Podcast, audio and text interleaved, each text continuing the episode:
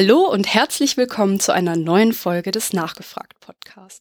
Ich bin Michi und für die 25. Folge habe ich mir auch wieder ein skeptisches Thema rausgesucht. Dieses Mal möchte ich was über den Polsprung lernen. Der Polsprung ist etwas, was in esoterischen Kreisen sehr häufig verwendet wird und ich sehe das auf ESO-Messen oder in Dokus, wo ein riesengroßes Katastrophenszenario aufgemacht wird, dass halt eben die Erde untergeht, wenn es einen Polsprung gibt und viele, viele andere Dinge. Letztens habe ich zum Beispiel gerade eine Doku gesehen, dass die alten Ägypter schon wussten, dass es einen Polsprung geben wird und uns die Pyramiden eigentlich nur davor warnen sollen. Doch wie ist das eigentlich wirklich? Wie funktioniert funktioniert das Erdmagnetfeld. Und wie sieht die Gefahr eines Polsprungs eigentlich wirklich aus? Das möchte ich mir heute mal erklären lassen von meinem Gast. Herzlich willkommen, Lydia Baumann. Hallo. Hallo und danke für die Einladung. Ja, danke, dass du der Einladung gefolgt bist. Wir haben heute sogar eine besondere Situation.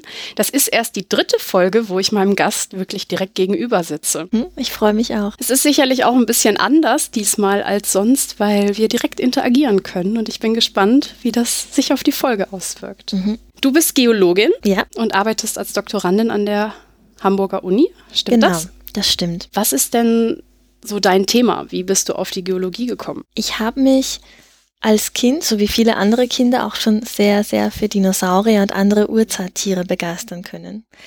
Nur die meisten Kinder, die verlieren die Begeisterung irgendwann aus ähm, vielerlei Gründen, auch weil es ihnen leider aberzogen wird.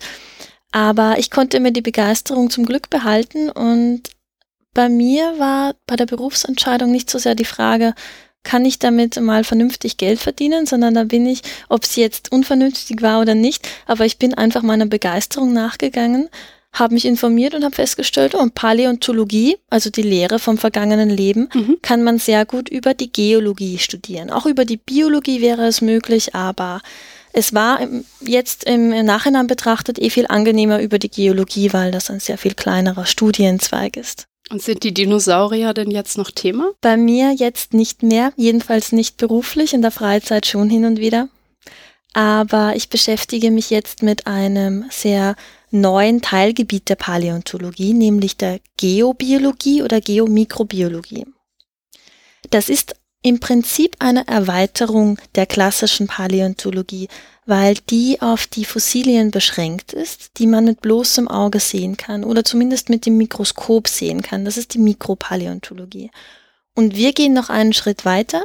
Wir schauen uns die molekularen Fossilien an. Das sind also Zellbestandteile von, ähm, von uns, also von Tieren, von Pflanzen, von Pilzen, aber auch von äh, von Algen und anderen Einzellern wie Bakterien und Archeen. Archeen sind auch Einzeller sowie Bakterien, aber ähm, eine, eine andere Domäne des Lebens. Die unterscheiden sich also etwas von den Bakterien. Und mit diesen Archeen beschäftige ich mich jetzt auch in der Doktorarbeit, weil die wahrscheinlich sehr, sehr alt sind, sehr ursprünglich in ihrem Stoffwechsel. Und das ist auch eine große Frage, der Ursprung des Lebens. Das heißt, es gibt diese Zellreste und Einzellerreste gibt es wahrscheinlich auch über das ganze Erdalter. Ja, solange es Leben gibt, äh, also seit es Leben gibt, gibt es auch deren molekulare Fossilien, ganz genau. Ist dein Schwerpunkt, dass du die dann datierst oder untersuchst du die auf irgendeine andere Fragestellung? Ich mache quasi die Vorarbeit dazu. Denn um diese molekularen Fossilien zuordnen zu können, muss man erstmal ähm, jetziges Leben untersuchen, heutiges mhm. Leben. Und aus diesem Grund werden von Mikrobiologen diese Mikroorganismen kultiviert. Mhm. In meinem Fall Methan produzierende Archeen. Und ich bekomme dann die Zellkulturen diese Biomasse mhm. und extrahiere die molekularen Fossilien, also den Anteil der Zellen, der am widerstandsfähigsten ist und wo es am wahrscheinlichsten ist, dass er über diese langen geologischen Zeiträume bestehen bleibt. Mhm. Und äh, dadurch kann man dann diese molekularen Fossilien den bestimmten Organismen zuordnen. Das funktioniert ähm, nur bedingt, aber bei den großen Gruppen schon sehr gut. Das ist nicht so präzise wie Gene aber genetisches Material, also DNA und RNA, wird sehr schnell abgebaut und bleibt nicht als Fossil erhalten. Und diese Zuordnung, ähm, was ist euer Ziel? Unser Ziel ist es, die großen Zusammenhänge zu verstehen. Wir gehen weiter als die klassische Paläontologie zeitlich mhm. Und auch räumlich. Wir schauen uns ähm, vor allem sehr extreme Lebensräume an. Dort, wo Tiere gar nicht mehr existieren könnten, weil es viel zu heiß ist, viel zu kalt, viel zu sauer, viel zu hohe Drücke herrschen oder viel zu salzhaltig ist. Also extremophiles Leben heißt der Fachbegriff.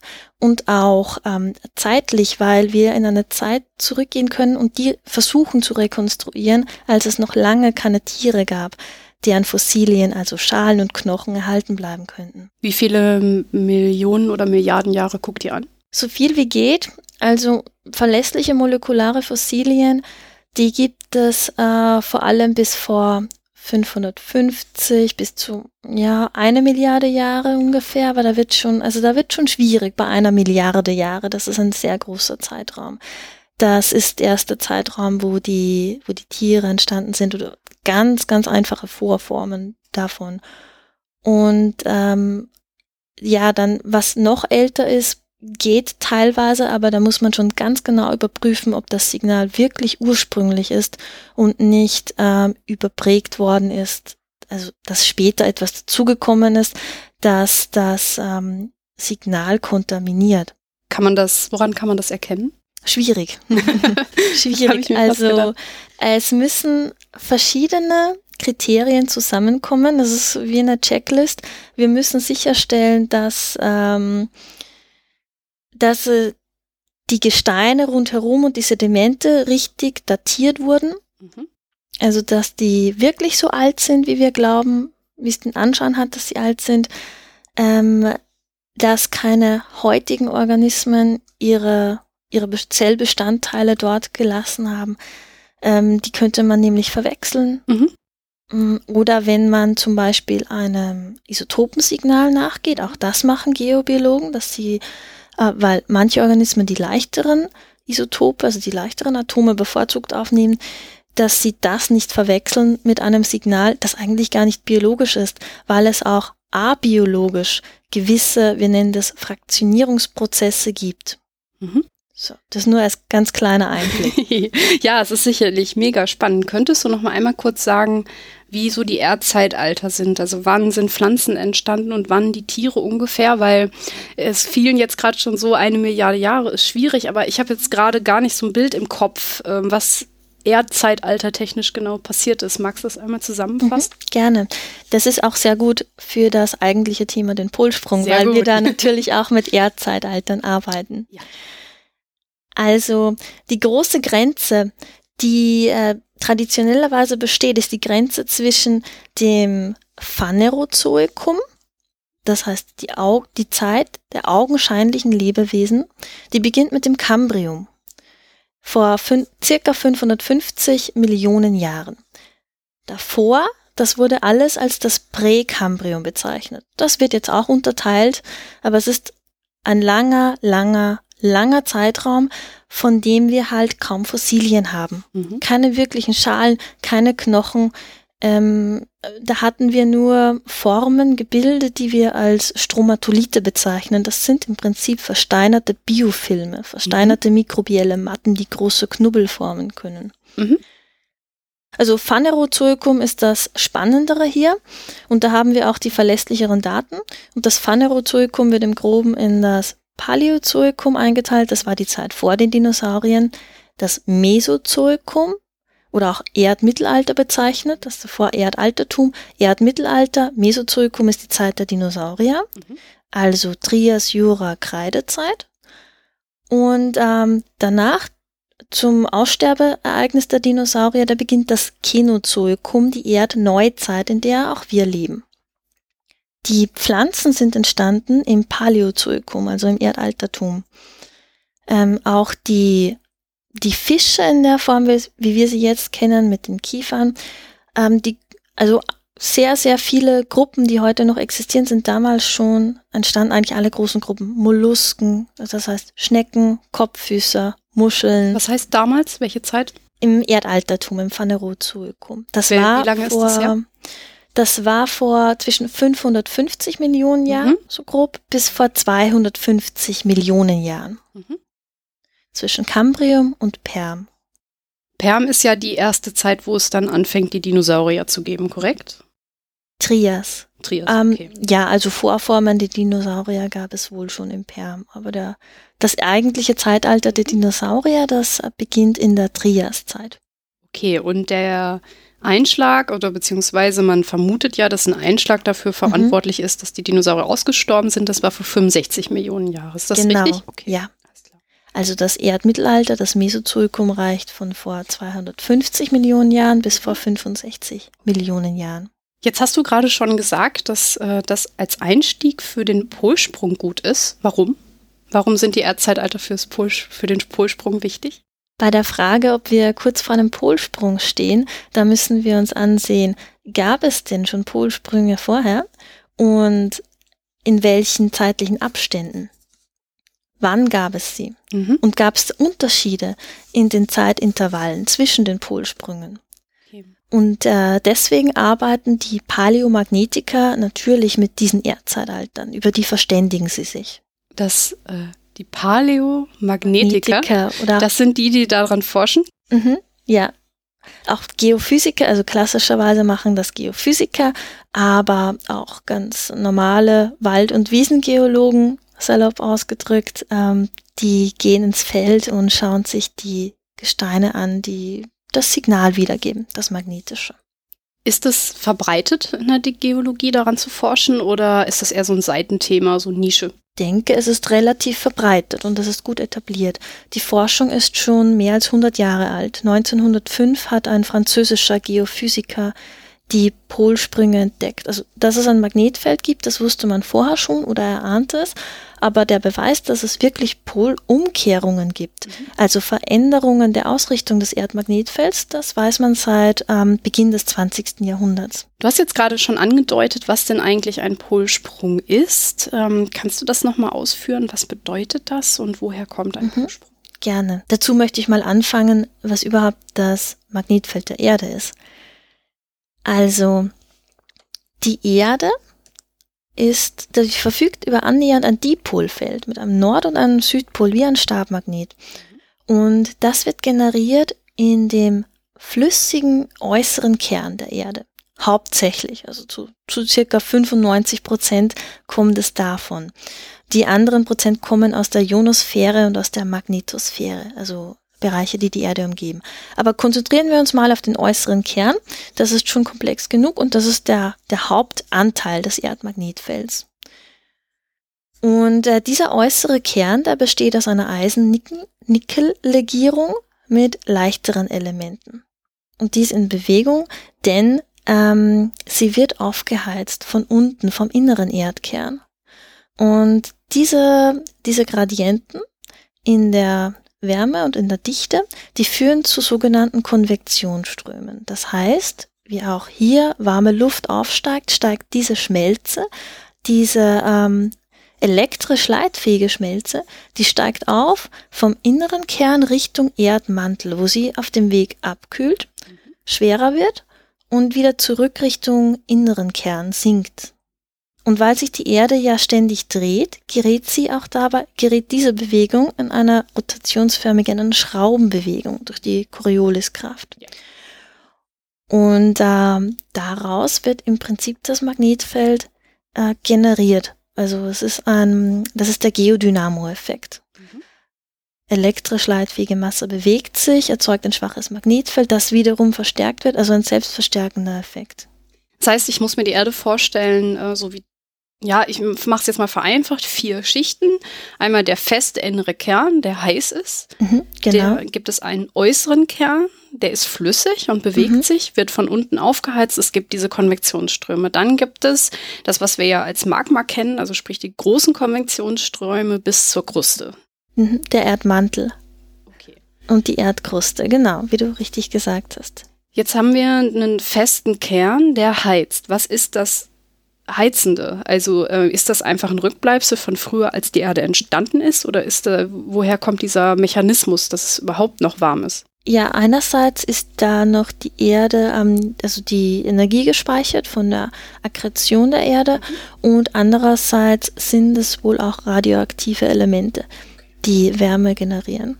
Ich frage, weil ja zum Beispiel der Mond Und auch der Mars, die sind ja geologisch nicht mehr so aktiv und auch, soweit wir wissen, versteinert und kalt. Und ähm, der Unterschied zur Erde, der, den wollte ich jetzt noch mal einmal rausstellen, warum es bei uns dann das Magnetfeld gibt und zum Beispiel beim Mond eher nicht. Mhm. Das ist dieser Effekt, dass wir halt einen flüssigen Teil um den festen Kern haben, der weiter heizt. Ja, die Erde ist wesentlich größer als Mhm. der Mond und auch als der Mars. Ja. Und äh, gut, vom Mars, da wird spekuliert, ob nicht vielleicht noch ein schwaches Magnetfeld da ist, meines Wissens. Aber äh, gut, ich bin da auch nicht so firm in dem Bereich. Ähm, aber der Mars scheint aufgrund der geringeren Masse nicht mehr die ähm, Wärme und auch nicht mehr die geologische Aktivität zu haben, um das aufrechterhalten zu können. Er hat ja auch seine Atmosphäre verloren, Genau. fast zur Gänze. Okay, also wir haben jetzt ein ähm, Magnetfeld aufgrund des Dynamo-Effekts. Du hast gesagt, es ist fast ein Dipol. Wie ähm, sieht denn das Feld aus? Weil du hast gesagt, fast. Was, was bedeutet das? Also wie ähm, verteilt sich das Magnetfeld in Bezug auf die Erde? Es ist kein perfekter Dipol. Im Detail weiß ich das auch nicht, aber es ist ständiger Veränderung unterworfen. Es entstehen immer wieder Anomalien, das ist ganz normal. Und speziell während ja, starke Anomalien, wenn es ähm, stärker in Bewegung ist, dann kann es sein, dass der Dipol sich aufteilt in noch mehr Pole. Dann ist es ein Quadrupol oder noch mehr. Man geht davon aus, dass während einer Polaritätsumkehr dieser Dipol sich aufspaltet in viele, in mehrere Pole. Mhm. Wir haben also jetzt gerade Stand heute zwei Pole, ähm, Nord- und Südpol. Mhm. Und ähm, was ich jetzt noch weiß, und ich denke, viele meiner Hörer wissen das ja auch, dass der Nordpol nicht direkt auf der Erdachse liegt, sondern leicht verschoben. Genau. Ist das richtig? Ja, das ist richtig. Die magnetische Achse ist etwas versetzt zur Erd, äh, zur ähm, geografischen Erdachse und die magnetische Erdachse, die schneidet die geografische auch nicht im Erdmittelpunkt, sondern auch da versetzt dazu. Das ist auch der Grund, warum das Magnetfeld der Erde an der Oberfläche an manchen, an manchen Orten stärker ist und an anderen weniger stark. Zum Beispiel über dem südlichen Atlantik weniger stark Mhm. weil das der Punkt an der Erdoberfläche ist, der am weitesten entfernt ist von der magnetischen Achse, vom Zentrum der magnetischen Ach, Achse. wie cool. So, jetzt ist ja der echte Nordpol, also der Dipol-Nordpol ist, glaube ich, um ein paar Grad, 23 Grad oder irgendwie sowas, verschoben oder so. Ähm, und von dem Punkt gehen halt quasi jetzt Magnetfelder aus nach unten zum Süden und Mhm. die schließen sich da wieder. Korrekt? Ja, diese, das ist Konvention, dass die Felder, dass die Magnetfeldlinien am Nordpol rausgehen und am Südpol wieder rein. Im Grunde genommen ähm, könnte man sich das um, auch umgekehrt denken, aber das ist halt der Konvention entsprechend. Wichtig ist nur, ähm, jetzt zeigt die, die Kompassnadel, so wie wir sie eingefärbt haben, nach Norden, aber es könnte genauso gut auch andersrum sein. Es ist im Prinzip egal und beide Zustände sind gleich wahrscheinlich. Mhm. Jetzt haben wir, ähm, dieses Magnetfeld schützt uns vor zum Beispiel dem Sonnenwind oder Mhm. andere Einflüsse. An den Polen ist es zum Beispiel so, dass ja da wir diesen äh, Einlauf, diese einlaufenden Feldlinien haben und da kann zum Beispiel der Sonnenwind durchkommen in Form von Polarlichtern. Hat das Magnetfeld noch irgendeinen, hilft das dem Leben in irgendeiner Form sonst noch oder ist das der Hauptsinn? Also das Magnetfeld der Erde hat neben der Schutzwirkung die Funktion, dass verschiedenste Lebensformen gelernt haben, es zu nutzen. Genauso wie wir Schallwellen der Luft nutzen oder elektromagnetische Wellenstrahlung mit unseren Augen oder andere Lebewesen mit ihren Photorezeptoren. Es ist also eine zusätzliche Komponente, eine Eigenschaft unserer Umwelt und manche Organismen, nicht alle, haben sich das nutzbar gemacht, haben also einen zusätzlichen Sinn entwickelt, einen Magnetsinn. Cool. Und das sind manche Tiere wie Zugvögel, das sind die bekanntesten wahrscheinlich. Haustauben, Brieftauben nutzen das beispielsweise. Manche Fische, sowie Lachse, Haie habe ich gelesen, auch Ach was. Schildkröten. Also verschiedenste Tiere, sogar von Kühen und Rehen und Hirschen ist die Rede, obwohl das wird noch diskutiert. Da gibt's ähm, ja, aber es werden immer mehr entdeckt anscheinend und sogar Bakterien. Die nennt man magnetotaktische Bakterien. Die richten sich nach dem Erdmagnetfeld aus. Das hilft ihnen, ähm, möglichst in den Bereichen zu bleiben, wo es für die am günstigsten ist, wo die am meisten zu fressen finden und die optimalen Sauerstoffgehalte. Das ist ja spannend, das wusste ich noch gar nicht. Man, ich höre ab und zu, dass Esoteriker sagen, dass sie auch magnetfeldfühlig sind. Ist es nachgewiesen, dass Menschen das auch können? Hm. Also, es würde mich nicht wundern, wenn, wenn eine gewisse Sensitivität da ist, aber dazu, ja, ich habe mal gelesen, dass, äh, dass auch das untersucht wird. Klar, wird auch untersucht, aber ich weiß zumindest nichts davon und bewusst fühlen wir das Magnetfeld auch nicht. Es, es hilft uns nicht im Alltag, mhm. außer jetzt mit unserer modernen Technologie. Mm, also nicht, dass ich wüsste, aber ich müsste mich da erst in die Materie einlesen. Das heißt, wir haben jetzt also eine Erde mit einem schönen Magnetfeld, größtenteils Dipol. Ähm, ja, es ist eigentlich ein fast perfekter Dipol. Das ist die Situation, so wie sie jetzt ist. Jetzt gibt es Polsprünge oder Polumkehrungen. Mhm. Ja, Polsprung ist umgangssprachlich, aber kann man genauso verwenden. Polumkehr oder Polaritätswechsel. Das ist ja erstmal ein Konzept, auf das man gar nicht so kommen würde. Also erstmal würde man ja vermuten, das bleibt so, wie es ist. Warum mhm. soll sich da was ändern? Jetzt gibt es diesen Polsprung aber, haben wir rausgefunden oder wie ist da jetzt ja, die Situation? Das haben eben die Geologen, Geophysiker, Paläomagnetiker rausgefunden. Mhm. Und das haben sie zuerst rausgefunden, weil man ein ja, fürs bloße Auge unsichtbare, aber mit im magnetischen Sinne vorhandenes Streifenmuster auf dem Ozeanboden entdeckt hat, in den Basaltgesteinen. Und ähm, das geht darauf zurück, dass der Ozeanboden sich ständig neu bildet, und zwar an den sogenannten mittelozeanischen Rücken. Im Atlantik ist zum Beispiel einer, in der Mitte des Atlantiks der mittelatlantische Rücken.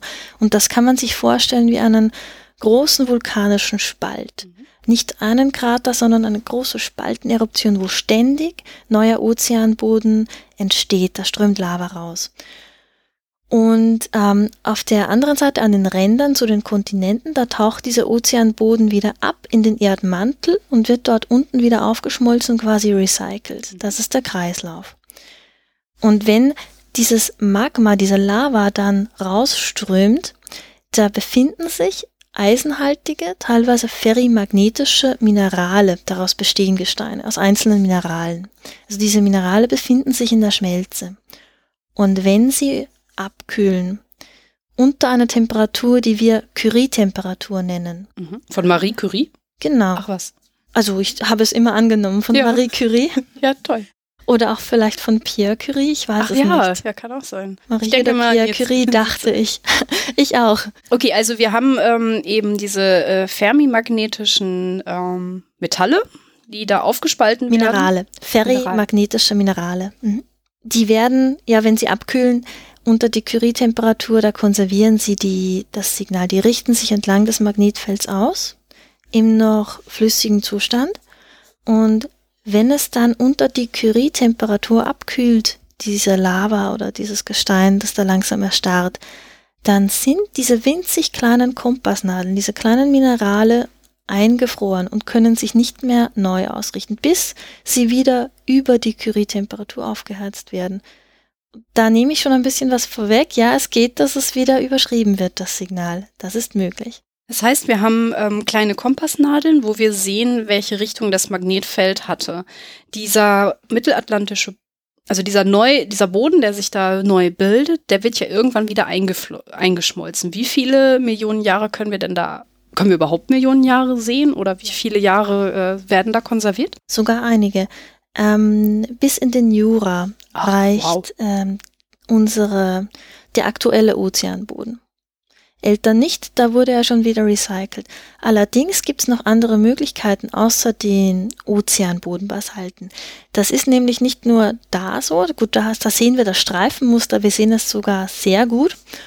Aber es gibt noch andere Vulkangesteine, wo das erhalten ist und es gibt Teile von Ozeanbodenkruste, die auf Kontinente verfrachtet wurden durch tektonische Prozesse, wenn sich Landmassen gegeneinander schieben, Gebirge aufhalten dann kann es manchmal sein, dass so Brocken ozeanische Kruste in Gebirgsketten eingebaut werden.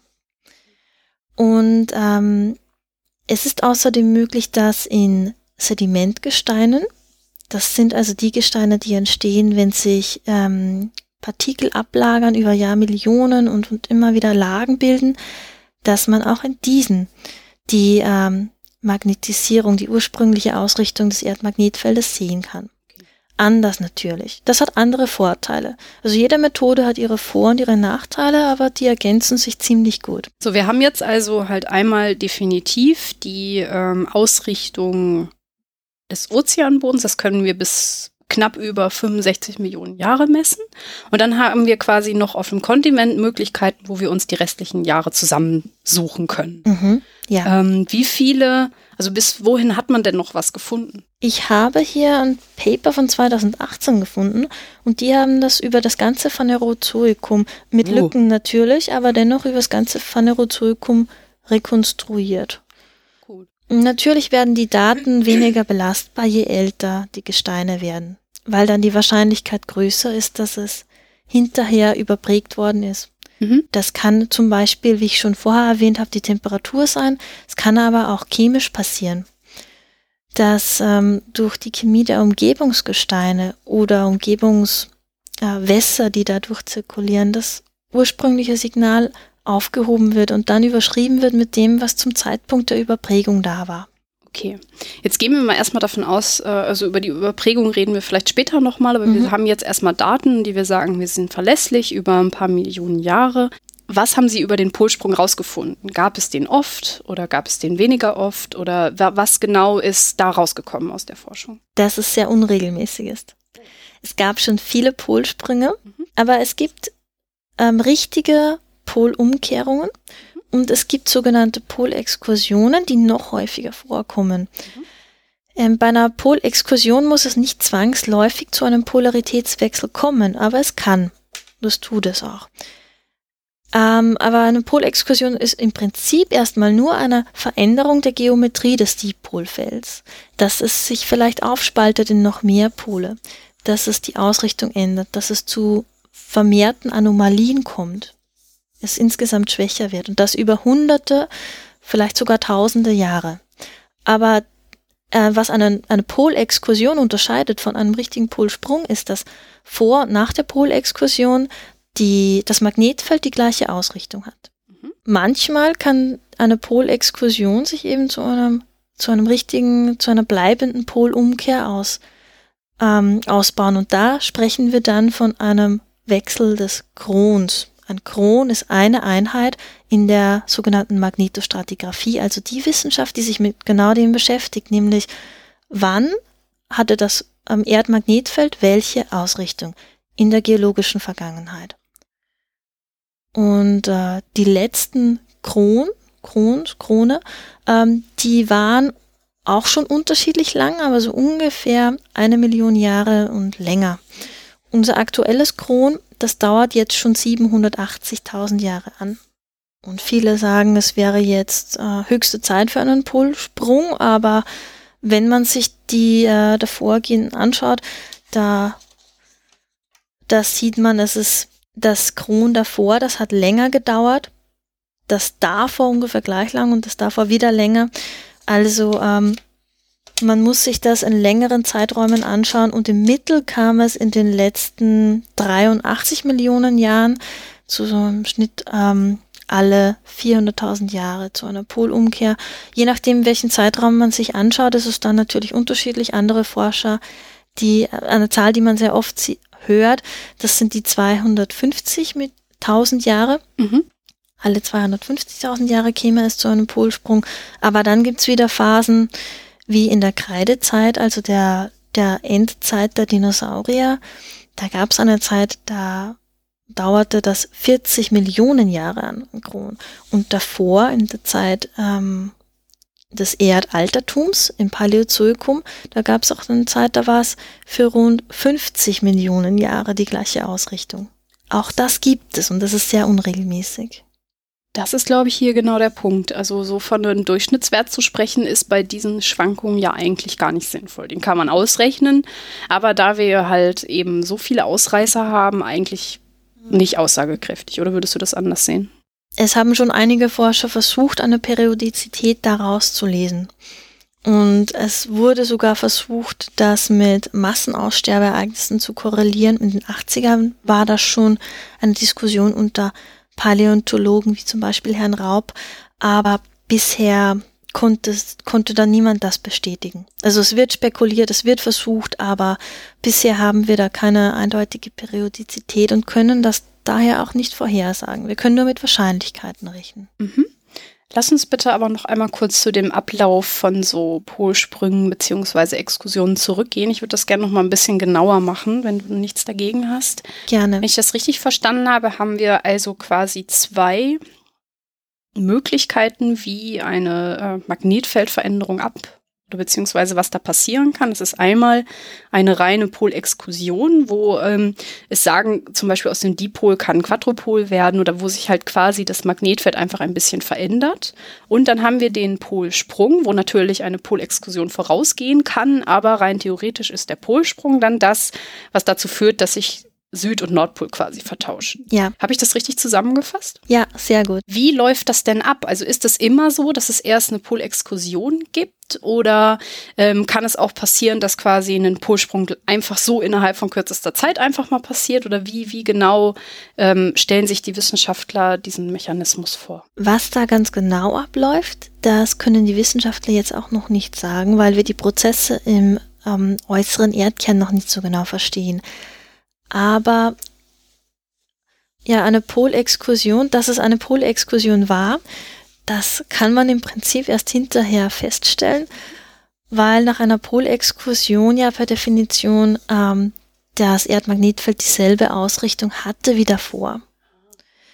So wird es definiert. Aber ähm, eine Polexkursion kann schon mal so, so aussehen, als ob es zu einer richtigen Polumkehr kommt. Und kann ja auch kurzfristig auch die Polarität getauscht sein, aber dann switcht es wieder zurück.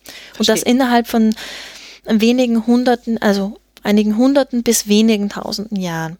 Und eine Polumkehr, eine richtige Polumkehr, ähm, die dauert im Normalfall länger. Also was wir von Daten aus der Vergangenheit wissen, dauert die wohl Tausende bis Zehntausende Jahre. Mhm.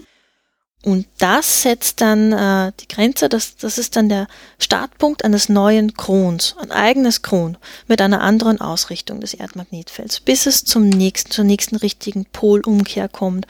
Auf Englisch Reversal. Mhm. Polar Excursion, Polar Reversal. Okay. Also du hast jetzt quasi als minimale Zeit 1000 Jahre genannt, bei beiden. Also ähm, es ist jetzt nicht so, dass das mal eben von heute auf morgen passiert, sondern die Dauer ist schon Eher länger. Eher länger, was man jetzt annimmt. Mhm. Mm, die Forscher haben es nicht unversucht gelassen, auch ähm, nachzuhaken und zu fragen, na, ist es nicht möglich, dass es schneller geht? Und es gab Indizien dafür, dass es schneller gehen könnte. Durchaus. Ähm, zum Beispiel eine Studie aus Italien aus dem Jahr 2014. Die haben Seesedimente untersucht und da hat es so ausgesehen, als ob die letzte Polumkehr sich innerhalb von nur wenigen Dekaden vollzogen hat, also unter 100 Jahre. Das wäre sehr schnell. Das war auch eine große Sensation.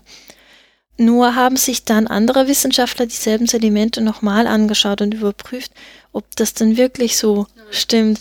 Und leider mussten die feststellen, mh, hm, ähm, die Sedimente, um die es ging, die haben wohl eine chemische Remagnetisierung erfahren, mm. weil da okay. ähm, Aschelagen in der Nähe waren, mit denen die das Gestein auch genau datieren konnten, aber die haben das Signal eben verfälscht. Ja, so ist das manchmal in der Wissenschaft, ne? Ja. Und, äh, hat halt so Problemchen, aber es ist ja auch die große Stärke von der Wissenschaft, dass man sagt, okay, da lagen wir falsch. Ja. Kann man ja, kann ja passieren. Natürlich. So funktioniert Wissenschaft eben.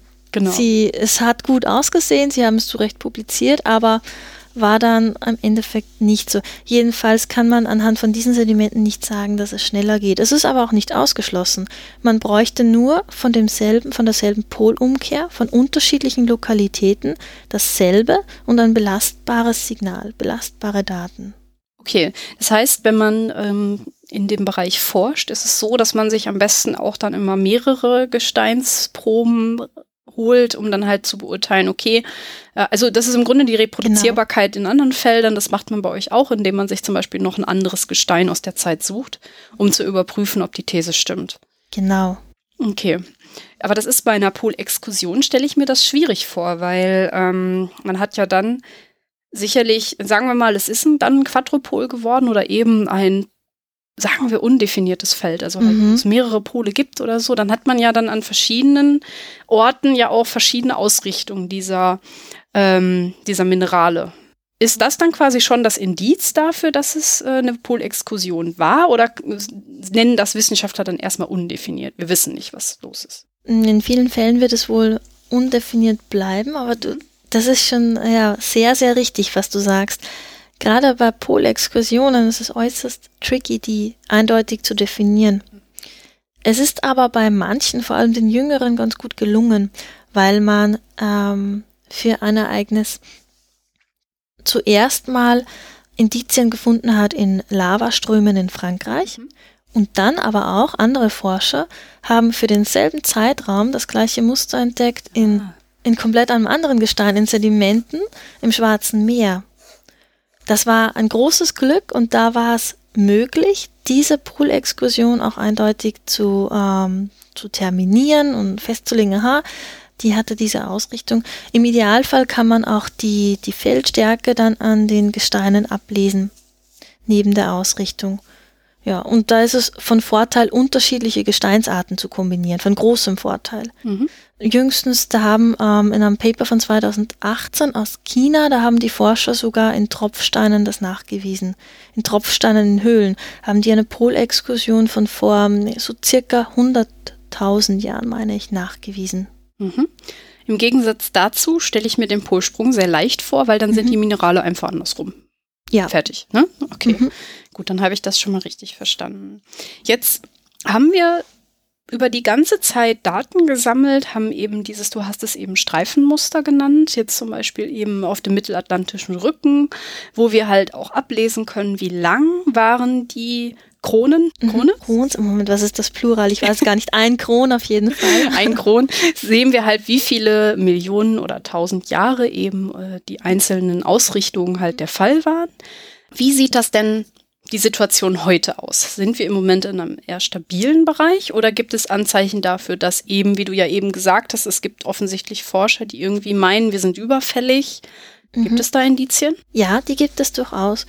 Und ähm, es ist auch nicht es ist sogar nicht mal ausgeschlossen, dass wir nicht schon im Anfangsstadium einer Polexkursion oder uns einer richtigen Polumkehr befinden, denn es ist einerseits so, dass der magnetische Nordpol im Verhältnis zum geografischen Nordpol sehr schnell wandert derzeit. Der magnetische Nordpol, der bewegt sich von Kanada Richtung Mittelsibirien. Mhm. Und ähm, dann ist noch der Fall, habe ich eingangs erwähnt, das Magnetfeld ist sehr schwach über dem südlichen Atlantik zwischen Südamerika und Südafrika. Und seit, der, seit Beginn der Aufzeichnungen, das war vor circa 200, 180 Jahren, hat man festgestellt, es hat schon um etwa 10 Prozent abgenommen in dem Bereich. Es wird also schwächer. Und ähm, dann ist ja, ja noch der zeitliche Aspekt. Also manche meinen, es ist schon längst überfällig anhand von den Polumkehrungen, den letzten Polumkehrungen in den letzten äh, Millionen Jahren. Mm, also, das kann man nicht ausschließen, aber dann haben sich Forscher angeschaut, naja, äh, wie ist es denn, wie hat das Magnetfeld ausgeschaut vor 100.000 Jahren, vor 200.000 Jahren? Wie hat sich das entwickelt? Und haben sogar archäologische Daten herangenommen, weil auch in Keramik in, in Tonmaterial ähm, auch dieses Signal eingebrannt werden kann. Und aus all diesen Daten, aus Gesteinen und aus archäologischen Fundstücken hat man dann versucht, das Erdmagnetfeld der letzten Zeit so genau wie möglich zu konstruieren und dann Wahrscheinlichkeiten zu errechnen, ähm, wie, wie wahrscheinlich es ist, ob es jetzt zu einem Polsprung kommt oder ein Polsprung in Form einer Polexkursion. Es würde ja auf selber hinauslaufen. Ein Polaritätswechsel mit einem zeitweilig schwächeren Magnetfeld. Mhm. Und manche sagen ja, wir, es, es kommt dazu, wir sind schon im Anfangsstadium, aber andere Wissenschaftler sagen wiederum nein. Ähm, das Erdmagnetfeld jetzt ähnelt am ehesten einer Zeit, wo es nicht zu einer Polumkehr oder Polexkursion kam. Ähm, zum Beispiel äh, ein Paper von 2018, also Brown und Kollegen, die ähm, haben äh, geschrieben, das Erdmagnetfeld, das ähnelt, das jetzige ähnelt am ehesten dem von vor 46 und vor 49.000 Jahren und da kam es nicht zu einem Polsprung und zu einer Polexkursion. Und wieder andere in einem neuen Paper, die haben geschrieben, die Wahrscheinlichkeit, dass es zu einer Polumkehr kommt, die ist innerhalb der nächsten 20.000 Jahre bei unter 2% und innerhalb der nächsten 50.000 Jahre bei 11%. Das ist nicht viel. Also rein theoretisch klingt das für mich danach, dass wir uns hier mit einem Feld beschäftigen, wo ähm, es wenig Hinweise gibt auf eine Periodizität und es gibt sehr wenig Hinweise darauf, dass man ähm, etwas dass man eine gute Vorhersage machen kann, weil sich das Magnetfeld einfach in der Vergangenheit auch schon mal so verhalten hat wie heute. Dann ist kein Spurpol Polsprung passiert. Ja, genau. Und auf der anderen Seite hat man aber auch schon mal ähm, eine Abschwächung gehabt und dann gab es einen. Also sprich, wir mhm. wissen eigentlich nicht viel. Ja, kann man so sagen. Es ist noch zu wenig erforscht. Ich würde gerne noch mal zu den Hinweisen, die du aufgezählt hast, noch mal was fragen. Du hast gerade davon gesprochen, dass es zum einen halt diese Abschwächung gibt um diese 10 Prozent, aber auch von einem wandernden Nordpol. Warum wandert der Nordpol im Moment? Ich habe ein Paper dazu gelesen, dass ja Livermore und Kollegen haben sich damit beschäftigt. Ähm, es scheint wohl einen Magnetic Jet, also einen Strom im äußeren Erdkern zu geben, der sich schnell bewegt. Oder es gibt ähm, mehrere Patches und ähm, unter anderem einen kanadischen und einen sibirischen und der sibirische gewinnt gerade das Rennen. Uh. Ich bin keine Geophysikerin, daher kann ich das auch nicht so genau ähm, ausführen, aber es sind die Dynamiken im äußeren Erdkern und das flüssige Material, das sich da bewegt die zu diesen Wanderungen führen. Und diese Wanderungen scheinen auch bis zu einem gewissen Grad vollkommen normal zu sein, ohne dass das System quasi kippt und sich die Polarität ändert. Das heißt, es gibt auch äh, sowohl bei dieser Abschwächung, auch als bei diesem Wandern des Pols durchaus andere Mechanismen, die da eine Rolle spielen. Andere Mechanismen als die Prozesse im als, es, als dass es direkt ein Polsprung ist. Ähm, ja, ja, ja, also, aber es sind halt, die, ich nehme an, das sind dieselben Prozesse prinzipiell, also Pro Bewegungen im äußeren Erdkern, die sowohl zu Anomalien und, und Wanderungen der magnetischen Pole führen, als auch dann Ex im Extremfall zu einem Polsprung.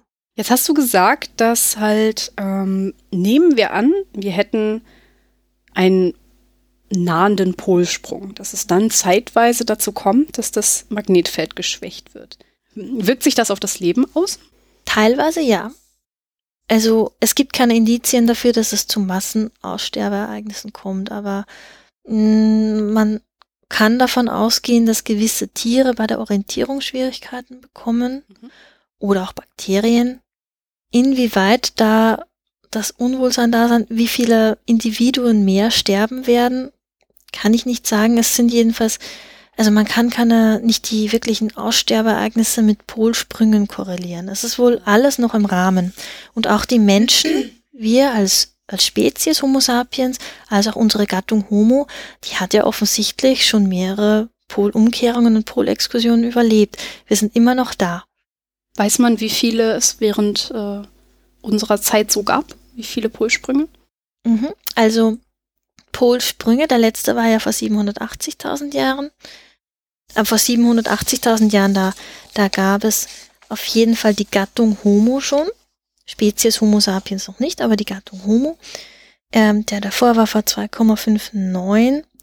Da gab es unsere Gattung, denke ich, auch schon. Also die, die Abspaltung von unseren Vorfahren und äh, von den Schimpansenvorfahren, die war vor, ich denke, sechs Millionen Jahren. Mhm. Und dazwischen gab es schon ein paar Polsprünge. Und die letzten Polexkursionen, die waren vor, ja, eine vor etwa 100.000 Jahren, eine vor 40.000 Jahren und eine vor 34.000 Jahren. Wow. Ja. Und da gab es unsere Spezies schon.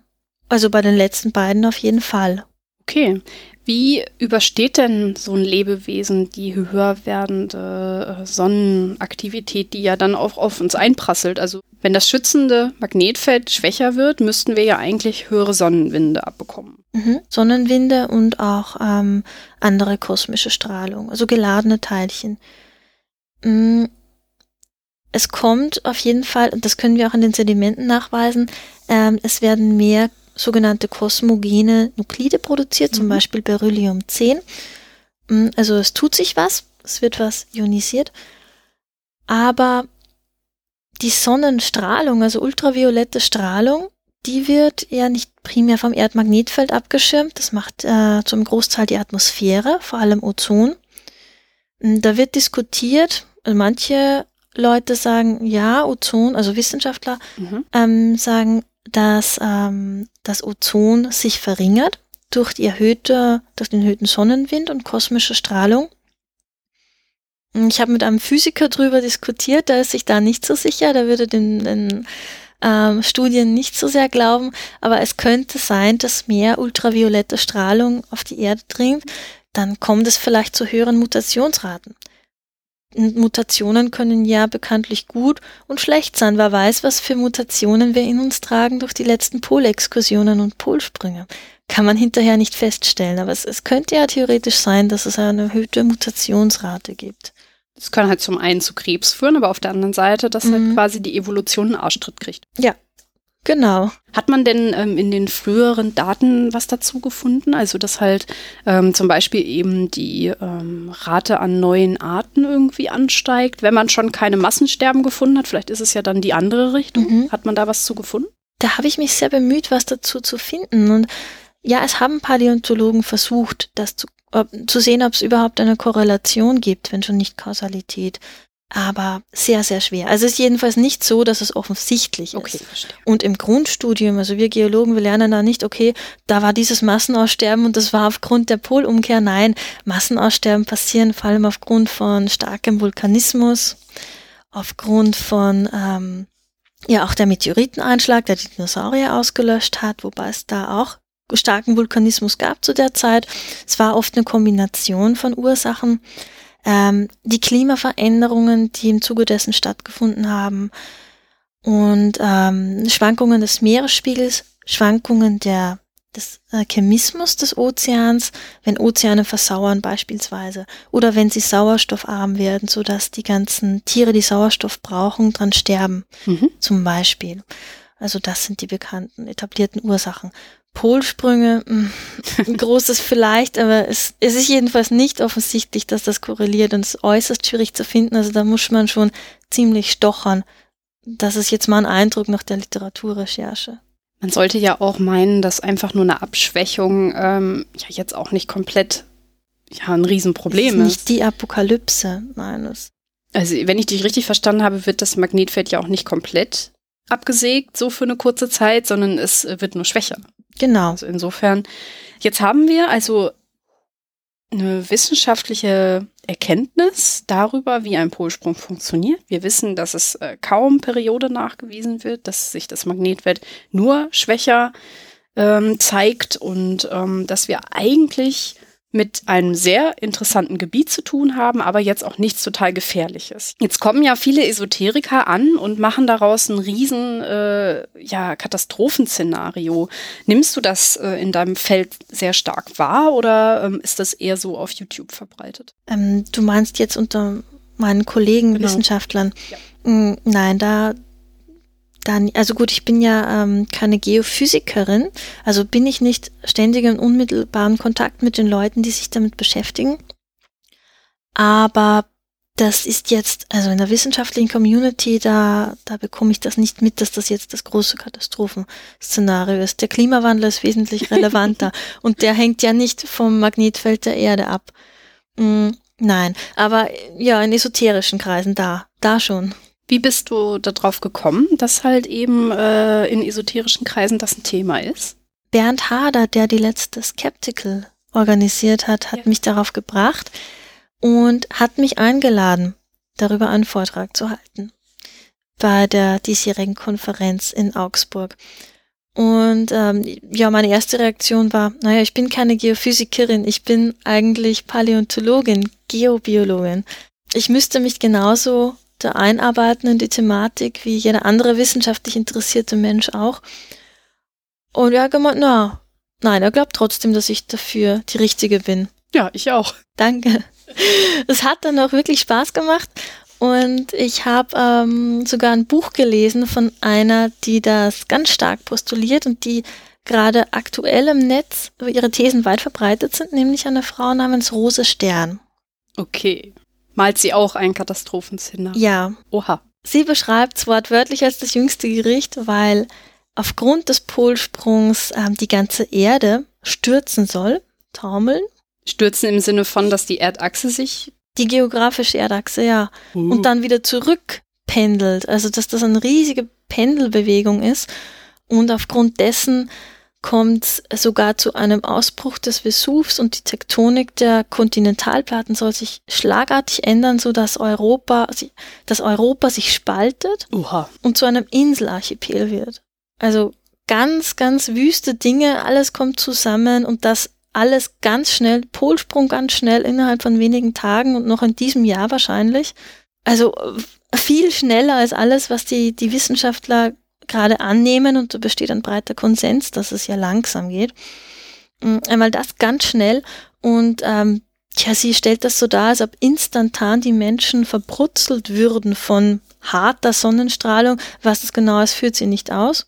Überhaupt wirft sie da sehr viele wissenschaftliche Begriffe in den Raum, ohne sie richtig zu erklären, ohne sie teilweise richtig zu verwenden mhm. Und alles bunt durchgemischt und das in einer Form, oh, da sträuben sich mir als Geowissenschaftlerin die Haare. War auch sehr, sehr mühsam teilweise zu lesen. Und das, obwohl ich in der Materie drin bin. Aber weil sie so wüst mit diesen Begriffen um sich wirft.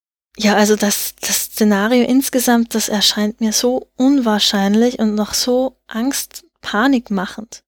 Und ich habe gehört von anderen Leuten, dass da sogar Menschen aufgrund dessen Selbstmordgedanken haben, so wie sie das darstellt. Das heißt, sie baut ein Katastrophenszenario auf, das nicht nur mit dem Polsprung zu tun hat, aber der Polsprung ist quasi ursächlich für ihre Achsenpendel-Idee, für ähm, ihr die Kontinente brechen auseinander Theorie. Hat sie wahrscheinlich bin ich jetzt zu so wissenschaftlich, aber hat sie eine Idee, wie ein Polsprung zum Beispiel dafür sorgen kann, dass eine Achse umfällt? Nein, also zumindest in dem Buch, das ich von ihr gelesen mhm. habe, das ist einer von, ich glaube, vier oder fünf Bänden zu der Thematik. Ähm, in ihrem Buch und auch in ähm, ein paar Videos, wo sie auftritt bei Querdenken, Querdenken TV, ähm, da malt sie das, das Szenario ganz blumig aus, aber genau wie das funktionieren soll, nein, das, da geht sie nicht drauf ein. Kurz einmal Querdenken TV. Magst du kurz ein paar Worte dazu sagen, was das ist? Mm, das ist ein Esoterikformat und die verbreiten ähm, teilweise sehr rechte äh, Standpunkte und äh, ja, also quer durch die Bank. Äh, Esoterik, Antifeminismus, Mhm, Verschwörungstheorien. Verschwörungstheorien, genau, verschiedenste Verschwörungstheorien. Und er, ich denke, da hast Michael Vogt, der das macht.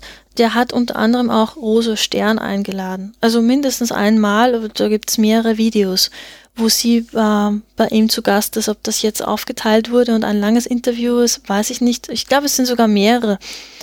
Also, dass sie mehrmals bei ihm ist und da das lang und breit ausführt. Ich würde normalerweise sagen, dass solche Sender sehr lustig sind und dass man sich da viele lustige Theorien zu Gemüte führen mhm. kann. Bei dem würde ich jetzt aber schon wirklich sagen, ist es wirklich gefährlich, weil rechte Esoterik ein Riesenthema ist, mhm. weil dort wirklich Angst geschürt wird und Menschen ja schon fast in den Abgrund gerissen werden mit diesen Theorien. Also das ist nicht mehr witzig meiner Meinung nach. Deswegen kann mhm. ich davon nur warnen. Also ich habe davon mir ein bisschen was angeguckt. Man kann das auf YouTube finden mhm. und ähm, ja. ja, das ist auf jeden Fall auch mal eine Sendung wert. Ich werde das mal gucken, ob ich da mal wen zu finde, der mir mal mehr über Querdenken TV erzählt. Aber das soll jetzt dann in die Tiefe nicht mehr Lass uns mal auf die, diese Idee der Katastrophe eines Polsprungs zurückkommen. Mhm. Wie kommt die gute Frau denn da drauf? Sie glaubt, das in den Versen von Nostradamus rauszulesen. Uh. Laut ihrer Aussage beschäftigt sie sich schon mit 30 Jahren, seit 30 Jahren mit den Versen von diesem ja angeblichen Seher, Arzt und Apotheker aus dem 16. Jahrhundert in Südfrankreich. Also Nostradamus hat 1000 Verse in hunderter Einheiten veröffentlicht. Und die sind sehr, sehr kryptisch geschrieben, also sehr schwer verständlich. Einerseits in einem, in seinem, diesem alten Französisch, in dem Französisch seiner Zeit, und dann andererseits hat er viele Wörter erfunden, hat das wohl sehr blumig geschrieben. Und ähm, die sind nicht konkret. Der sagt nicht konkrete Jahreszahlen und konkrete Orte, sondern ja, sehr, sehr konfus und es haben schon viele Leute versucht, ähm, daraus die Zukunft abzulesen, aber im Vorhinein hat das noch nie funktioniert, nur hinterher sagen sie dann, ja, aber das stand ja schon in Nostradamus Versen, denn siehe da und da, das passt ja genau. Ja, hinterher passt es dann immer irgendwie so, so schwammig, wie die formuliert sind. Und jetzt hat die gute Rose Stern da einen Vers gefunden, der sie auf diese Idee bringt. Ja, sogar mehrere. Mhm. Und sie ähm, behauptet von sich auch, dass sie die Schlüssel des Nostradamus gefunden hat, also die Verse entschlüsseln kann und die Texte, die darin versteckt sind, raus extrahieren kann. Und das ist oft ziemlich viel. Also ich ich ähm, verstehe erstmal das vorweg gar nichts von Entschlüsselungstechniken oder Verschlüsselungstechniken. Daher konnte ich das auch nicht bewerten.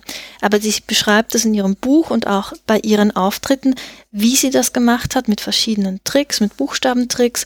Aber im Endeffekt kommt sie von einem Vers auf bis zu drei Seiten Text, mhm. laut ihrer eigenen Aussage. Und das erscheint mir sehr unwahrscheinlich. Sie glaubt da sogar aus den Satzzeichen ähm, Informationen rauslesen zu können.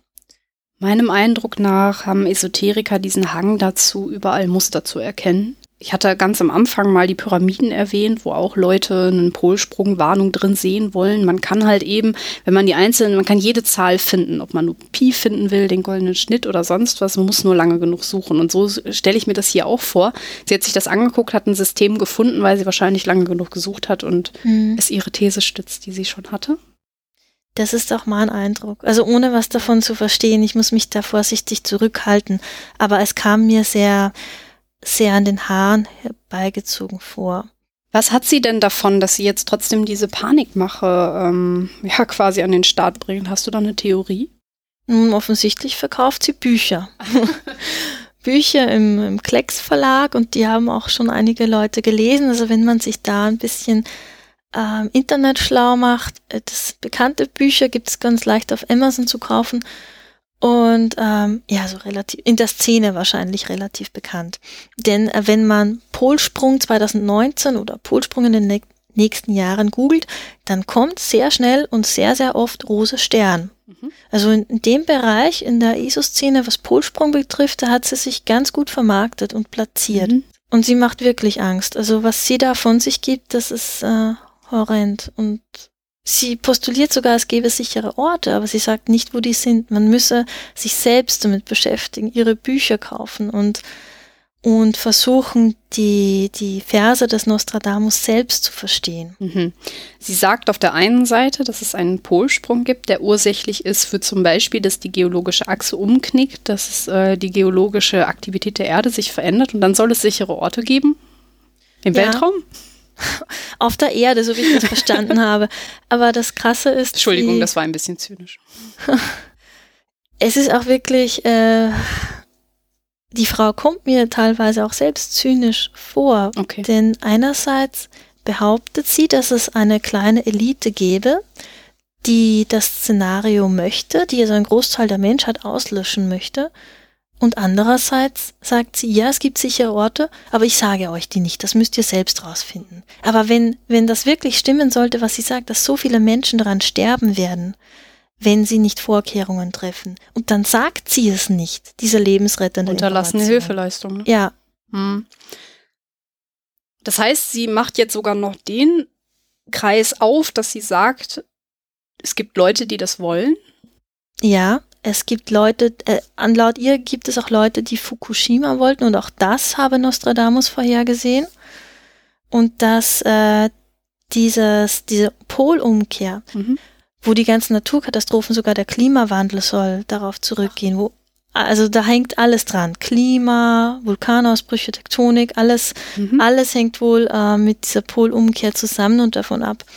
Und dass das eine Reinigung der Erde sei, die lang ersehnte Katharsis der Erde, okay. wo danach die, die, die das überleben, daraus hervorgehen, gestärkt und, und quasi, dass die Menschheit bereinigt wird. Also das sind alles sehr, sehr rechte, rechte Gedanken. Das heißt, wir haben, wenn wir uns mit unseriösen Aussagen in dem Feld beschäftigen, haben wir jetzt mehrere Motive gefunden, die auftauchen bei ihr und sicherlich auch bei anderen. Das ist zum einen eine große Aufbauschung des Vorgangs Polsprung. Man mhm. sagt äh, unseriöse Dinge über die Dauer und auch unseriöse Dinge über die Auswirkung. Und man vermischt mehrere Themen miteinander, sodass ja. man halt auch Sachen in Verbindung bringt, damit die eigentlich gar nichts damit zu tun haben. Und man sterilisiert sich selber hoch als der große Retter und als derjenige, der den Schlüssel gefunden hat. Mhm. Das hast du es, glaube ich, gerade auch genannt. Sind das so die Merkmale, die du da gefunden hast oder habe ich was vergessen? Nein, ich denke, du hast es sehr gut beschrieben. Das trifft es sehr gut. Und dann hat man wahrscheinlich so zwei Sachen, die diese Person weiter treibt. Das ist zum einen sicherlich eine materielle Abhängigkeit, also sprich, dass sie damit auch Geld machen kann, aber auch ein Selbstbewusstseinsboost, weil man ja selber Mutig. was gefunden hat, was mhm. niemand anders findet. Das würde ich jetzt so urs ursächlich sehen. Ich glaube nicht, dass diese Leute alle böse sind, aber hm. das ist vielleicht auch nicht so wirklich eine Entschuldigung. also ja, ich weiß auch nicht. Ja, schwierig. Es, es ist schwierig. Ich meine, auch wenn Leute nicht aus böser Absicht etwas tun, so kann doch viel aus, aus Unterlassung oder Ignoranz mhm. viel Böses entstehen.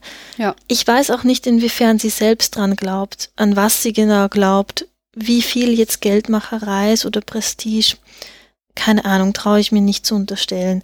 Aber was rauskommt, ist jedenfalls meinem Empfinden nach sehr problematisch. Ja, wenn du auch sagst, dass sich Leute deswegen umbringen oder umbringen wollen, dann äh, kann ich das nur so unterschreiben. Mhm. Wenn ich jetzt nicht in der Wissenschaft arbeite und vielleicht auch nicht so in der Thematik, Thematik drin bin, wie du das jetzt bist, wie kann ich denn zum Beispiel, woran kann ich ablesen, dass das eine seriös ist und das andere nicht? Ganz, ganz wichtige Frage. ja, danke schön. Denn ich kann ja viel erzählen, aber ähm, wenn man dann selbst was liest, muss man das selbst immer bewerten können. Also gerne überprüfen, was ich da von mir gebe. Mm, also einerseits kann ich diese allgemeinen Ratschläge geben, mhm. wie zum Beispiel, dass Behauptungen, die aufgestellt werden, dass das nicht so einfach hingeworfen wird ohne Quellen, also einmal Quellen, ob die da sind und wenn ja, welche Quellen. Dann ob, wenn Fachbegriffe verwendet werden, werden die richtig verwendet? Werden die erklärt? Das ist für mich ein guter Hinweis. Ähm, dann gibt es in sich Widersprüche oder ist alles logisch? Und ähm, wenn es Widersprüche gibt, wird darauf hingewiesen und werden die diskutiert. Wie ist die Formulierung? Ist die Formulierung eher vorsichtig und wird da abgewogen? Oder wird das einfach so als die Wahrheit schlechthin hingestellt? Oder nicht? Und dann, ähm, ob Argumente per se als ähm, schlecht hingestellt werden aufgrund ähm, dessen, wer sie ausspricht. Also das Argument ad hominem oder wie das heißt, ähm, auf die Person bezogen, von wem die Argumente kommen. Das ist auch ein schlechter Stil. Das ja, heißt, es muss halt ums Thema gehen, ums Argument selber. In der Wissenschaft genau. gibt es halt diese Subjektivität nicht so, sondern es ist eher mhm. objektiv, dass man halt sagt, okay, wer es sagt, ist egal, es kommt darauf an, ob das Argument passt. Genau, das wollte ich damit sagen. Also Objektivität, Sachlichkeit. Und dann ganz speziell auf dieses Thema bezogen, kann ich die Tipps geben, achtet drauf. Na gut, das ist auch relativ allgemein, wie wurden die Daten generiert. Mhm. Aber in dem Fall ähm, sind das Daten aus Lavagesteinen, aus Sedimentgesteinen, aus Tropfsteinen, aus archäologischen Fundstücken und ähm, gehen die Autoren einmal, okay, wenn wir von den Studien ausgehen, wenn, wenn ihr wirklich die, die Studien lest, wenn ihr da sogar da reingeht, großes Lob. Und wenn ihr es dann noch schafft, schaut, diskutieren die Autoren der Studie, ob es dann nicht vielleicht zu einer Entmagnetisierung oder Remagnetisierung kommen könnte. Also wie gut die Daten sind. Ob die Qualität der Daten, dass das diskutiert wird. Und wenn man irgendwelche populärwissenschaftlichen Artikel dazu liest in irgendwelchen Zeitungen, Zeitschriften, Foren, Blogs, dann ähm, achtet darauf, welche Quellen da zitiert werden und, und ob das gute Quellen sind. Würdest du sagen, dass zu einer Auseinandersetzung mit dem Thema auch immer diese Auseinandersetzung, ob eben es eine Überschreibung der Daten gab, dazugehört? Oder ist das auch eher optional? Also hängt das vom, von der Probe ab? Da bin ich zu wenig in der Thematik drinnen, aber meiner Erfahrung nach aus der Geobiologie und Paläontologie, wenn wir da Daten aus der Umwelt haben, dann gehört es zu unserem guten Stil auch dazu, dass wir diskutieren, mhm. äh, warum wir glauben, dass die ursprünglich sind und nicht sekundär kontaminiert oder überschrieben. Ja, also von, wenn ich von meinem konkreten Bereich ausgehe, kann ich sagen, ja, es gehört zum, zum guten wissenschaftlichen Stil dazu. Und ich nehme stark an, dass das auch bei den Geologen und Geophysikern ist, die sich mit dem Erdmagnetfeld beschäftigen. Weißt du, ähm, welche Ursachen es geben kann, ähm, warum solche mh, hm, Proben überschrieben sein könnten? Also kann, können wir den Hörern da einen Tipp an die Hand geben, welche Ursachen es geben kann, woran sie das erkennen können, dass halt zum Beispiel Daten überschrieben wurden? Ja, für nicht Geologen und nicht Geophysiker ist es schwierig, weil die mit den ganzen Fachbegriffen der Gesteine und Minerale nicht so viel anfangen können. Aber es kann ja sein, dass wie ich vorher erwähnt habe, dass das nochmal aufgeheizt wurde. Mhm. Zum Beispiel war das an einem Fall in Amerika so ein Lavastrom, der untersucht wurde, war in engem Kontakt mit einem anderen Lavastrom. Ah, ja. Und dieser Lavastrom, der in der Nähe war, aber es müssen die Autoren auch erst in die Studie schreiben, damit man das weiß. Der Lavastrom, in der, der in der Nähe war, hat dann den ursprünglichen wieder aufgeheizt. Okay. So dass das Signal verloren ging. Das okay. ursprüngliche Signal. Mm, und in dem Fall von Italien, von dem ich vorher erzählt habe, da war es so, dass eine Aschelage dazu geführt hat, dass das Signal nicht mehr das primäre war. Mhm. Denn diese Aschelage, die hatte da wohl auch, ich meine, andere magnetisierbare ferrimagnetische Minerale, die, die in zu starkem Kontakt mit den untersuchten Sedimenten waren. Das heißt aber rein theoretisch kann man sich erstmal klar machen, dass dieser Effekt auftreten kann. Mhm. Und wenn Wissenschaftler das oder eben unseriöse Wissenschaftler das halt, ich sag mal, totschweigen oder gar nicht erwähnen, dass es da ein Problem geben könnte und dann mhm. halt die Daten nicht einordnen in diese Thematik, würdest du sagen, dass man das erkennt und dass es dann eher unseriös ist? Ja, okay. wenn sie nicht diskutieren, was in der Nähe ist und, und, und auf die Gefahren hinweisen oder nicht Gefahren, die möglichen Probleme bei der Interpretation dieser Daten. Ja. Okay. Gibt es andere ähm, Sachen, auf die wir achten müssen, wenn wir uns mit dieser Thematik auseinandersetzen? Momentan fallen mir nicht mehr ein, nein. Also nicht, dass ich wüsste. So, würdest du denn sagen, dass wir zum Thema Polsprung alle wichtigen Punkte erwischt haben oder ist noch eine Sache offen? Technologie, die könnte uns Probleme bereiten. Also wenn es nicht ein mhm. biologisches Problem ist, dann vielleicht ein technisch-gesellschaftliches. Mhm. Denn wir haben jetzt schon Probleme bei manchen GPS-Satelliten, die durch die südatlantische Anomalie fliegen, dass die noch richtig funktionieren. Und es ist auch, es kommt vor, dass bei starken Sonnenstürmen, dass es Probleme gibt mit der Telekommunikation und dass im Extremfall sogar ähm, der Strom ausfällt. Das kann passieren und das wird bei einem schwächeren Magnetfeld dann ähm, entsprechend häufiger passieren. Aber wenn wir davon ausgehen, und es scheint zumindest äh, momentan so, dass Polsprünge sehr lange dauern, also wenn es sich um, um Polaritätsumkehrungen im Fall von Polexkursionen handelt, dann dauert es wohl hunderte bis tausende Jahre. Und bei richtigen Polumkehrungen dauert es tausende bis zehntausende Jahre. Und wenn man sich die technologische Entwicklung allein im letzten Jahrhundert ansieht, dann weckt das sehr viel Hoffnung, dass wenn, äh, wenn wir da quasi langsam reinrutschen, dass wir entsprechend unsere Technologie weiterentwickeln können. Also ich würde nicht sagen, es kommt dann auf Anhieb zu ganz schnell und, und zwangsläufig zu Plünderungen und großen Katastrophen, wir müssen halt dran arbeiten, unsere Technologie weiterzuentwickeln. Das mhm. müssen wir aber ständig. Es würde aber auch bedeuten, dass natürlich die Menschheit dieses Problem früh genug erkennt und entsprechend sich anpassen kann.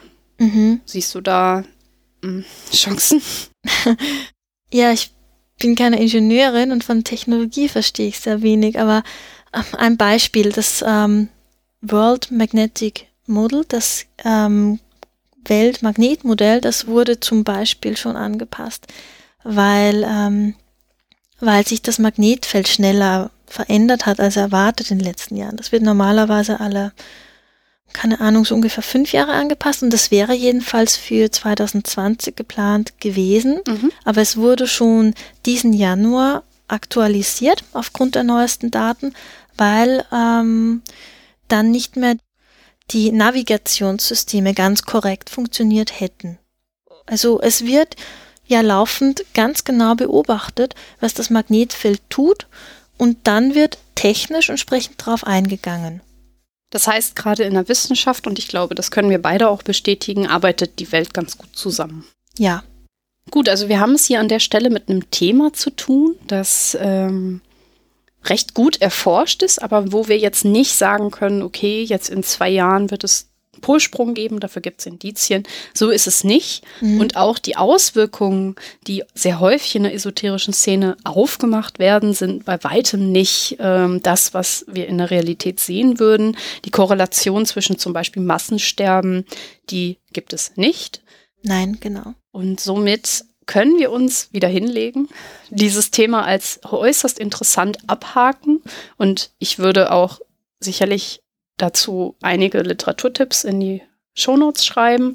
Dann kann man sich ein bisschen weiter einlesen. Aber diesen esoterischen, unseriösen Aussagen, da brauchen wir keine Panik bekommen, sondern es ist alles gut. Ja, würde ich so unterschreiben. Dann erstmal vielen Dank, liebe Lydia, für den Einblick in dieses super spannende Thema. Gerne. Mir Rede und Antwort gestanden hast. Ich würde sagen, dann kommen wir zum letzten Teil der Sendung. Im letzten Teil der Sendung gebe ich meinem Gast ja immer gerne ein Horoskop mit auf den Weg, so als kleinen Rausschmeißer, um aus dem schweren Thema, wo wir ja jetzt auch um ja, Panikmache haben wir gesprochen und über viele andere nicht so schöne Themen. Deswegen machen wir es mal ein bisschen lustig und gucken uns deine Zukunft an. Mhm. Da du mir mhm. gegenüber sitzt, habe ich mir gedacht, dass wir ähm, das Gummibären-Orakel machen. Mhm, okay. Das Gummibären-Orakel funktioniert folgendermaßen. Man zieht fünf Bärchen aus einer Tüte und dann geben einem diese fünf Bärchen die Zukunft an. Gut. Ich muss sagen, ich habe dieses Buch mal als Geburtstagsgeschenk, als ich irgendwie 13 war, bekommen. Und äh, seitdem ist es ein Partygag. Aber es äh, es dekonstruiert total gut diese Tipps, die du in einem Horoskop bekommst. Ich habe sogar extra dafür eine neue Gummibärentüte gekauft. Und ich bitte dich jetzt einmal fünf Bärchen zu ziehen, damit wir dir deine Zukunft vorhersagen. Mhm. Muss ich wegschauen? Das kannst du machen, wie du willst. Fünf hintereinander. Ja. Einmal farbloses, gelb, wieder farblos, okay, rot und eins noch. Bitte, bitte grün. Ja. Oh. Das Prinzip ist so, dass man ähm, jetzt die Bärchen von rot bis weiß sich hinlegt und halt dann entsprechend ähm, den Text raussucht. Ich habe jetzt den Text ein rotes, ein gelbes, zwei weiße, ein grünes. Überschrieben ist der Text mit Illusion, Ehrgeiz, Selbstvertrauen. Hm. Woody Allen nahm sich einst ganz fest vor, alle Schwierigkeiten aus dem Weg zu gehen und nur noch Zeitungsartikel zu schreiben, statt Filme zu drehen. Indes, der stolze Entschluss war bald vergessen, zwei Monate später, als den Meister ein lockerer Auftrag aus Hollywood erreichte. Seinem gebrochenen Vorsatz verdanken wir fantastische Komödien, der junge Thomas Edison gelobte nach einer Explosion auf seinem Zimmer keine Experimente mehr durchzuführen, sondern den Beruf des Bäckers zu ergreifen. Ein halbes Jahr lang hielt er sich daran. Dann bastelte er auf Neues. Seinem gebrochenen Gelübde verdanken wir die Glühbirne. Was hat das mit Ihnen zu tun? Nun, Sie sind ehrgeizig, gelb. Sie sind tatkräftig, rot. Aber Sie neigen dazu, fremden Vorstellungen zu folgen. Zweimal weiß. Mhm. Sie nahmen sich immer wieder etwas vor, was ihnen eigentlichen Anlagen gar nicht entspricht. Dann rackern sie sich ab und staunen, was dabei rausgekommen ist. Kurz, sie neigen dazu, ihre Schwächen, äh, ihre Stärken zu unterschätzen und stattdessen ihre Schwächen zu kultivieren. Schluss damit. Sie haben zur dynamischen Kombination Rot-Gelb auch noch das grüne Bärchen des Selbstvertrauens gezogen. Und das heißt, sie werden ihre Stärken nicht länger verstecken.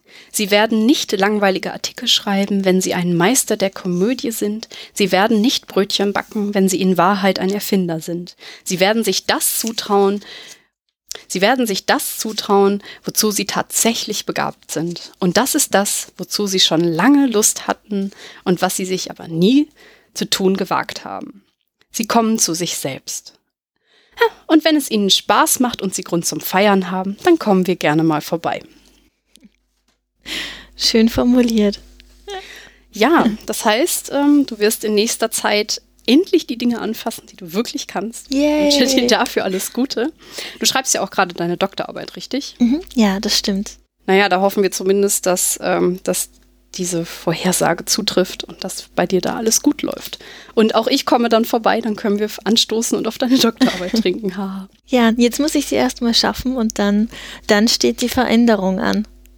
Dann brauche ich das, was da so schön geschrieben steht. Ja, genau. Die zwei grünen Bärchen äh, weisen dich dann in die Zukunft. Mhm. Das funktioniert hier so, dass immer wenn du eine gerade Anzahl irgendwas hast, dann ist das schlecht und wenn du eine äh, einzige Anzahl hast, dann ist das gut. Also das heißt, diese das Grüne, das Gelbe und das Rote, das ist das Gute und äh, dieses weiße Pärchen da macht alles schlecht. Ja, Mhm. dieses Buch erklärt einem genau, wie diese Theorie funktioniert, aber immer mit ein bisschen Witz und das ist das Schöne daran. Mhm. Partygags supergeil. Mit einem Augenzwinkern. Ja, Genau. Schön. Ich habe äh, im Buch gelesen, dass man, wenn man die isst, dass das Glück bringt. Hm, wenn ich Gummibärchen nur mögen würde. Ich mag sie ehrlich gesagt auch nicht so gerne. Also wir definieren das jetzt um. Äh, uns bringt es Glück, wenn wir sie gerade nicht essen. Genau. Ha. Das ist nämlich pures Glück für unsere Zähne und für unseren Körper. Ah, da äh, haben wir doch wieder was gelernt. Ja, aber auch für euch, liebe Hörer, tut Dinge, die ihr gerne mögt, zu denen ihr Spaß habt und ja, immer ein bisschen mit einem Augenzwinkern durch die Welt gehen. Ich glaube, das ist immer eine gute Sache. Und keine Gummibären essen, das ist schlecht für die Zähne. So. Oder esst sie nur, wenn ihr sie wirklich, wirklich mögt. esst überhaupt nur Sachen, die ihr wirklich mögt. Macht einfach nur Sachen, die ihr wirklich mögt. Ja. Ha, haben wir es. Okay. Gut, dann bedanke ich mich ein zweites Mal bei dir, dass du bei mir zu Gast bist und dass du meiner Einladung gefolgt bist. Es Voll hat wirklich gerne. sehr viel Spaß gemacht. Vielen Dank. Mir auch. Dankeschön. So, und euch, liebe Hörer, wenn ihr mögt und euch die Sendung gefallen hat, würde ich mich natürlich wie immer über eine kleine Bewertung freuen. Falls ihr Fragen zum Thema habt, bitte in die Kommentare. Ich bemühe mich, sie zu beantworten und ähm, ich freue mich sowieso über jeden Kommentar, über Verbesserungsvorschläge, aber auch über Lob freue ich mich natürlich. ich glaube, das tut jeder. Ansonsten entlasse ich euch in die nächste Zeit und bedanke mich fürs Zuhören. Tschüss! Tschüss.